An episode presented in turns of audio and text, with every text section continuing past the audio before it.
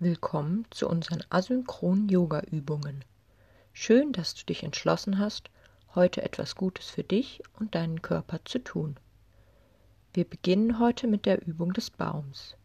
Er verbessert das Gleichgewicht und schult eine aufrechte Körperhaltung. Stelle dich zunächst aufrecht hin und lasse die Arme locker neben dir hängen. Atme in dieser Position noch einmal komplett ein und aus.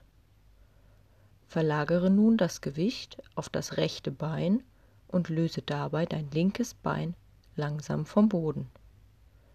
Bringe das linke Bein mit der Ferse an die Innenseite deines rechten Oberschenkels. Achte auf dich und schaue, was sich für dich gut anfühlt. Alternativ kannst du deinen Fuß auch an deinen Unterschenkel bringen. Balanciere dich in dieser Haltung etwas aus. Strecke nun deine Arme nach oben und bringe beide Handflächen über deinem Kopf zusammen. Die Handflächen zeigen zueinander. Halte diese Position für die nächsten 30 Sekunden. Entspanne dabei dein Gesicht, konzentriere dich auf deine Atmung.